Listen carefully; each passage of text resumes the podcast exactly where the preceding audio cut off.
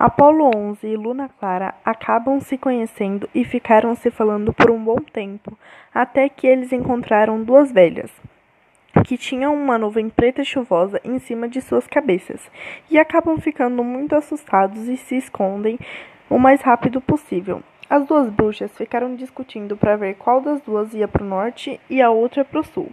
Depois, finalmente se decidiram e uma foi para o sul e outra foi para o norte. E a chuva em cima de suas cabeças se dividiram para cada uma. E então Luna tomou a decisão de seguir a bruxa que estava indo para o norte, na esperança de encontrar seu pai, Doravante, enquanto Apolo 11 foi seguir a bruxa que estava indo para o sul. Apolo 11 não parava de pensar se Luna Clara tinha encontrado seu pai ou não.